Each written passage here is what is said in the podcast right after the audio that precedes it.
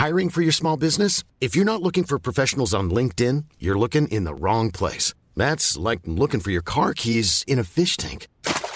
LinkedIn helps you hire professionals you can't find anywhere else, even those who aren't actively searching for a new job but might be open to the perfect role. In a given month, over 70% of LinkedIn users don't even visit other leading job sites. So start looking in the right place. With LinkedIn, you can hire professionals like a professional. Post your free job on linkedin.com slash people today.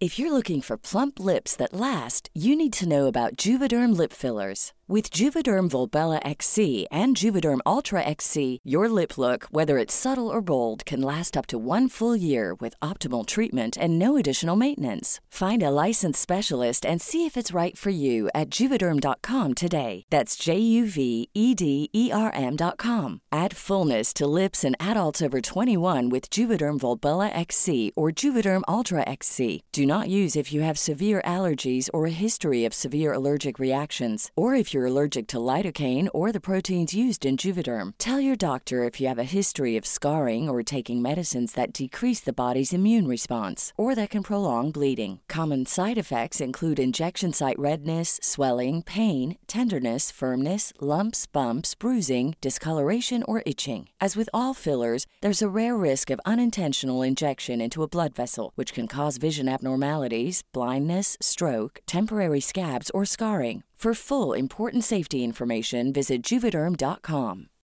Millions of people have lost weight with personalized plans from Noom, like Evan, who can't stand salads and still lost 50 pounds. Salads, generally, for most people, are the easy button, right? For me, that wasn't an option. I never really was a salad guy. That's just not who I am. But Noom worked for me. Get your personalized plan today at Noom.com. Real Noom user compensated to provide their story.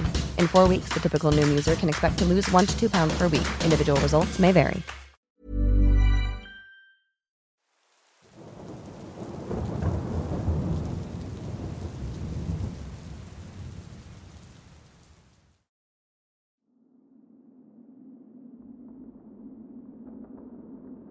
Este es un relato de mi hermano, el cual ocurrió a finales de los ochentas. Debido a que tenía que trabajar lejos de la ciudad, pedía aventones usualmente a camioneros. Una de esas noches, como a las 2 de la mañana, mi hermano Tony había terminado tarde su trabajo entre Tecate y Mexicali. Así que, esa noche caminó mucho hasta que un buen señor se detuvo y amablemente le dijo que subiera, pues aquel no era un lugar para que alguien caminara solo, y menos a esas horas. Mi hermano se subió y agradeciendo el gesto, le ofreció dátiles que llevaba en su mochila. Por su parte, el señor sonrió y le dijo que mejor se los quedara, que estaban muy dulces para él. Y así continuaron, conversando para mitigar la soledad del camino. Pronto le dio las gracias por ser tan atento y detenerse para darle el aventón, a lo que el señor, quien ya era una persona mayor, le comentó que esos caminos eran muy peligrosos, pero no refiriéndose a que lo podrían asaltar o algo así. Por aquí se ven cosas extrañas, y me atrevo a decir que espantan, dijo. Al escucharlo, mi hermano no vaciló en contarle algunos relatos de donde había vivido, y al terminar el conductor le dijo, Apuesto que no has escuchado esta historia. Mi compadre, el padrino de la más pequeña de mis hijas, era una persona muy responsable. Trabajaba el mismo oficio que yo, así que cierta noche tuvo que salir a llevar tabiques y cemento. Su unidad presentaba fallas, pero según la empresa no significaba un problema mayor y podría realizar la entrega, por lo que lo aceptó sin objetar más. En aquel lugar donde te recogí, mencionó dando una breve mirada, tuvo un terrible accidente donde perdió una de sus piernas.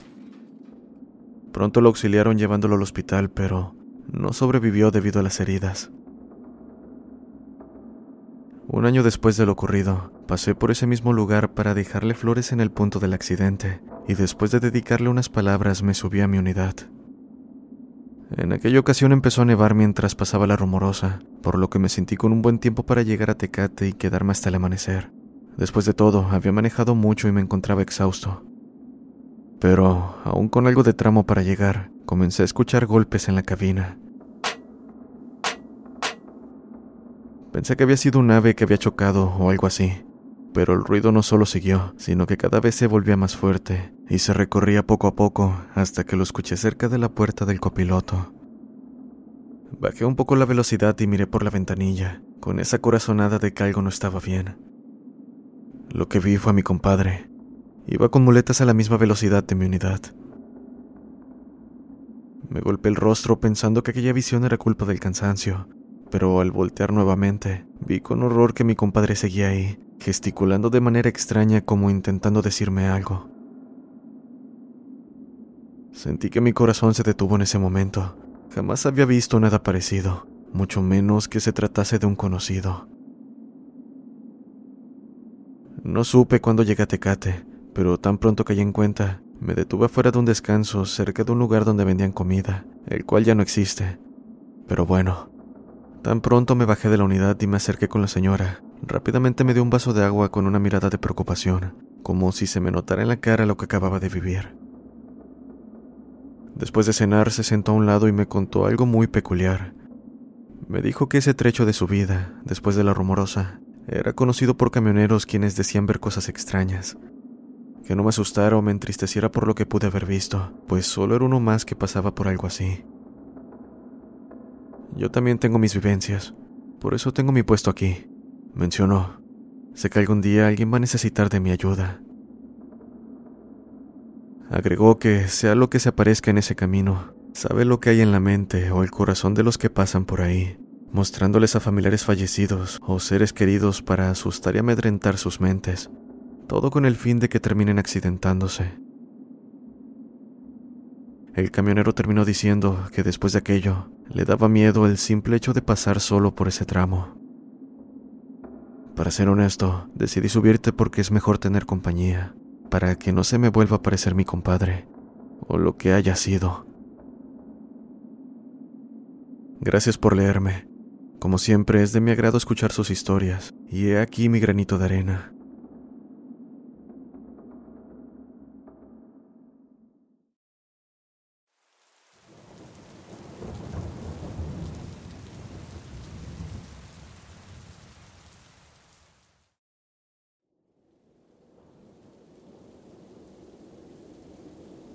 Hace poco, mientras escuchaba uno de tus relatos, recordé un suceso ocurrido cuando fui a acampar con mi hermano mayor. Han pasado alrededor de 30 años del suceso, y por alguna razón lo había bloqueado en mi mente. Me sentí enferma al recordarlo. Incluso cuando le comenté a mi hermano, queriendo corroborar que no era imaginación mía, se sorprendió mencionando que pensaba que lo había olvidado, o simplemente no quería hablar de ello. Por lo mismo no mencionaba el tema. Desde entonces no he podido dejar de pensar en los eventos de aquella noche, en una montaña de Uruapan, Michoacán. En aquel entonces tenía 12 años. Mi hermano usualmente me llevaba a hacer senderismo en lugares muy hermosos. Había pequeñas cascadas y senderos que deleitaban la vista. Ese día fui en compañía de mi hermano mayor, su novia y mis dos hermanos menores. El plan era explorar, cenar y pasar la noche disfrutando la naturaleza. Mi hermano nos dio permiso de andar cerca del campamento, dándonos un pequeño bolso para recolectar zarzamoras mientras estábamos en ello. El problema fue que sin darme cuenta me alejé demasiado. Después de unos minutos llegué a una piedra que parecía fuera de lugar. No concordaba con el entorno, pues era redonda como una pelota. Además, sobresalía del suelo lleno de coníferas y pasto alto. Mientras me acercaba, presa de la curiosidad, el ruido como de agua corriendo a través de un río llamó mi atención. Para mi sorpresa no se trataba de eso. Era el sonido de las olas del mar. Debo aclarar que no había mar en aquella zona. De hecho, me encontraba a más de 200 kilómetros de la costa, por lo que escuchar algo así en plena montaña resultaba imposible. Sí, había manantiales y ríos que llegaban al Parque Nacional, pero esto era diferente. Al acercarme, el olor a sal inundó mis fosas nasales. Después me di cuenta de que aquella roca redonda era una cúpula, como la de una iglesia, pero estaba enterrada y solo la superficie era visible, en la cual encontré una apertura donde apenas cabría mi mano. Pero bueno, un poco de la luz de la luna fluía hacia adentro, por lo que, siendo una niña muy curiosa, me asomé para saber si había agua fluyendo o cualquier cosa interesante que pudiera mostrarle a mi hermano. Todo para que supiera que yo era fuerte e inteligente. Di un vistazo hacia el fondo de aquella cúpula, esperando a que mis ojos se acostumbraran a la oscuridad. He de agregar que el interior tenía una profundidad considerable, pero la fascinación de haber encontrado aquello pronto se convirtió en horror al ver algo que me dejó petrificada. Algo moviéndose en la oscuridad, intentando no ser visto. ¿Pero qué era? Después vi una sombra más, y después otra, hasta que poco a poco encontré familiar su figura. Parecían ser personas, pero de alguna manera lucían diferentes. No llevaban ropa, eran blancas y su piel parecía brillar. Parecían tener albinismo y solo pude contar siete de ellas. Estaban agachadas y amontonadas mirando algo. ¿Acaso aquello era real? Fue el pensamiento que cruzó mi mente.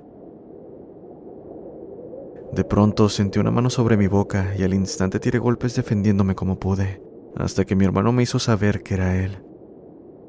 Quise decir a gritos lo que acababa de encontrar, pero en ese momento unos chillidos inhumanos hicieron eco en mis oídos, helándome la sangre. Mis labios se sintieron secos y no pude ni hablar, aunque lo peor fue que pude ver terror igual al mío en los ojos de mi hermano quien con la mano temblorosa me indicó que guardara silencio con un dedo sobre sus labios. Mis piernas se sintieron débiles, pero cuando se asomó al interior de ese lugar, se volvió a mí y solo pronunció, Corre. Bajamos a toda prisa de aquella superficie y por el miedo en el camino dejé caer la bolsa con zarzamoras que llevaba. Lo noté, pero seguí corriendo al lado de mi hermano, y apenas llegamos al campamento, sin siquiera explicarles la razón, les dijimos a los demás que nos fuéramos. Acto seguido tomamos lo que pudimos y dejamos el lugar a toda prisa. Recuerdo que mis hermanitos de 6 y 8 años comenzaron a llorar al ver lo asustados que estábamos. A pesar de que mi hermano me dijo que no lo hiciera, volté hacia atrás viendo que tres o cuatro de esos seres nos estaban siguiendo. En ese momento supe que no había visto mal, Aquellos seres eran incluso más blancos de lo que creía. Solo daban el aspecto, pero estaban lejos de ser una persona. Logré notar también que uno tenía mi bolso de las zarzamoras, y mientras nos perseguían, metía la mano mirando la consistencia de la fruta. Llegamos a un camino donde siempre había camiones llevando troncos de pino. Era un lugar llamado La Cedrera, que estaba como a 10 kilómetros de la carretera principal. Sin duda, era nuestro día de suerte, porque vimos a lo lejos uno de esos camiones con redilas, y sin pensarlo gritamos como locos para que nos sacaran de ahí. Por su parte, el chofer se detuvo al vernos diciendo que subiéramos. En el camino nos platicó sin nosotros decirle nada que ese era su último día de trabajo, pues algo muy malo estaba pasando últimamente en la cedrera, y prefería trabajar en la ciudad llevando fruta. Mi hermano, ya más calmado, le preguntó si era algo referente a unos seres humanoides asustándolos. No, mi chavo, respondió el chofer, tomando aire mientras hacía cambio de velocidad. Se están perdiendo los trabajadores que cortan los árboles, y hasta hoy no hemos encontrado a ni uno. Empecé a llorar a todo pulmón en cuanto escuché sus palabras, y le dije a mi hermano que creía que era un cuerpo al que tenían rodeado esos seres cuando me asomé en la cúpula. Él asintió y acarició mi pelo, diciendo que fue justo lo que vio cuando me dijo que corriéramos. Meses después le ofrecieron trabajo a mi hermano y una casa en Tijuana a mi familia. Fue un alivio que nos mudáramos, pues pensaba que estando lejos de ahí, todo sería mejor.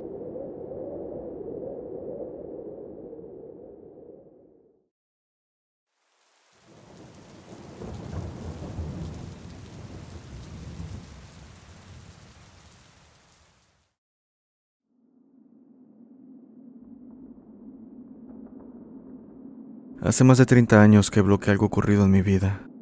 No lo recordé hasta hace poco, pues es algo doloroso que primero estuvo en mi mente, como el recuerdo de algo aterrador que viví a la edad de 10 años.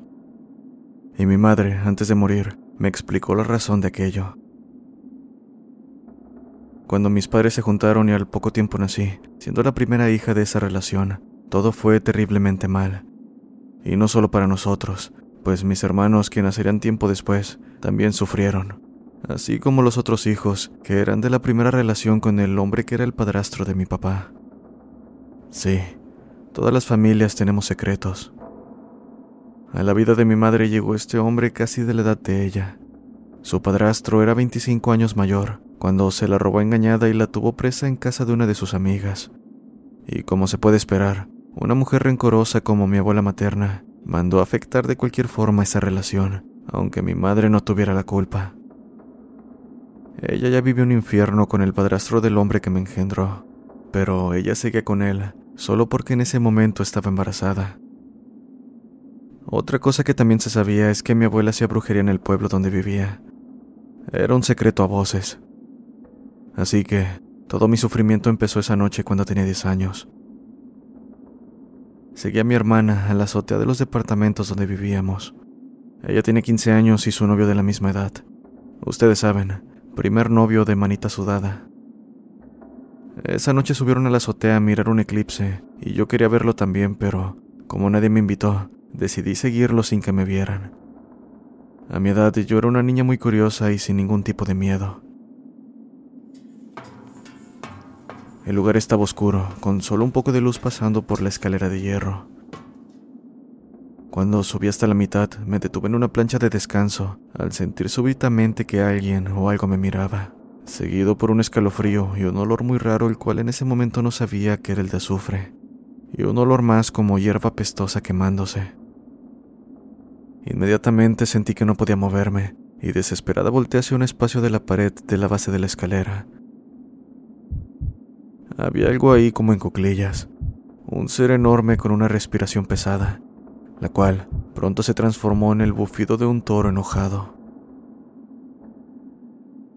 Al percatarse de que lo miraba, aquel ser hizo un sonido que jamás olvidaré, el de sus alas enormes agitarse bruscamente. Acto seguido me dio un vistazo, con sus ojos que irradiaban un fulgor rojo. Sentí mi mano con la que me detenía en la escalera temblar, el olor me provocaba náuseas y sentía difícil respirar, mientras aquello me miraba con odio, como si en cualquier momento me fuera a atacar. Tragué saliva y mis piernas comenzaron a temblar. En ese momento pude reaccionar gritando lo más fuerte que pude por ayuda. Entonces sentí caer un vacío más oscuro que el lugar en el que estaba, y ya no supe más. Mi familia fue a auxiliarme en cuanto me escucharon. Dijeron que me encontraron completamente rígida, con una expresión de terror en el rostro. Y no era para menos, jamás había visto algo así. Mi madre alcanzó a sentir ese olor y rápido me llevaron al apartamento. Me pusieron alcohol para que reaccionara y apenas lo hice continué gritando. Hasta los vecinos se acercaron espantados para ayudarme a quitarme el susto, dándome agua con azúcar y no recuerdo qué más. Esa noche tuve una fiebre muy alta y mi madre no me quiso preguntar qué fue lo que había visto. No sé cómo bloqueé esto que les conté, pero después de ir a Estados Unidos, un día me llegó ese recuerdo y le platiqué a mi madre lo que había pasado. Ella me contó que en los últimos 10 años nos habían pasado cosas terribles. Debo decir que mi padre nos dejó justo después de ese incidente, con mi madre embarazada con una niña que falleció antes de los nueve meses. Había nacido con leucemia, Después de eso me dio algo llamado encefalitis viral y estuve casi dos semanas en coma. Mi padre jamás volvió y supimos que se había casado con una jovencita. Y lo peor fue que nuestra suerte no cambió ni siquiera en el tiempo que nos movimos a Mexicali y yo tuve esa enfermedad. Cuando desperté del coma fue una sorpresa porque los médicos no le dieron esperanzas a mi madre. De hecho, le dijeron que se preparara para lo peor. Un año después mi hermano Pedro, dos años menor que yo, se enfermó de lo mismo, y el panorama no cambió, pues los médicos le dieron pocas probabilidades a mi madre. Pero yo creo que tenemos un buen ángel, porque él también despertó. Pero también sé que algo nos persigue, y no tengo duda de que se trata del ser que vi durante mi infancia. Haciendo conjeturas, estoy segura de que mi abuela tiene que ver en esto. Odiaba tanto a mi madre que mandó algo horrible, aunque aquello significara dañarnos también a nosotros. Mi madre confirmó que era tanto su odio que había mandado a uno de sus hijos a quitarle la vida, o al menos dejarla marcada de por vida. También me comentó que comenzó a encontrar trabajos alrededor de la casa, frascos con cosas repulsivas dentro, incluso algunos revueltos entre sus cosas personales. Ella las tiraba y siempre estaba al pendiente de que nunca nos diéramos cuenta, pero lo que no pudo ocultar fueron las presencias de las que todos nos percatábamos, sombras y ruidos alrededor, acompañados por ese maldito olor a azufre. A raíz de eso, durante un tiempo mi madre nos enseñó rezos y hablaba siempre con sacerdotes para clamar protección, pues la situación era la misma donde sea que nos mudáramos. Fue hasta que decidimos alejarnos de todo y todos, mudándonos a Tijuana, que pareció calmarse la situación. Pero no me siento tranquila al saber que podría encontrarme nuevamente con aquel ser.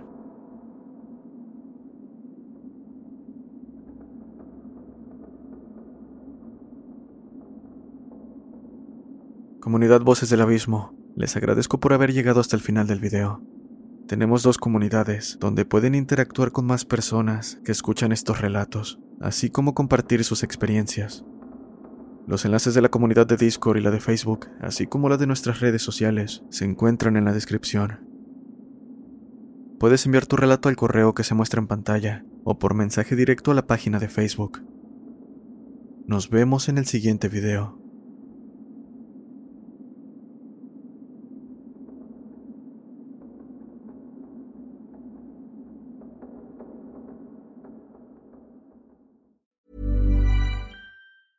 Hey, folks, I'm Mark Marin from the WTF Podcast, and this episode is brought to you by Kleenex Ultra Soft Tissues, your ally to help tackle your allergy symptoms this season. I love the change of seasons, but nobody loves pollen and all those other things floating in the air that make you sneeze during this nice weather. Kleenex Ultra Soft Tissues are hypoallergenic and allergist approved, so fight back against watery eyes and runny noses without worrying about irritating your skin. For this allergy season, grab Kleenex and face allergies head on.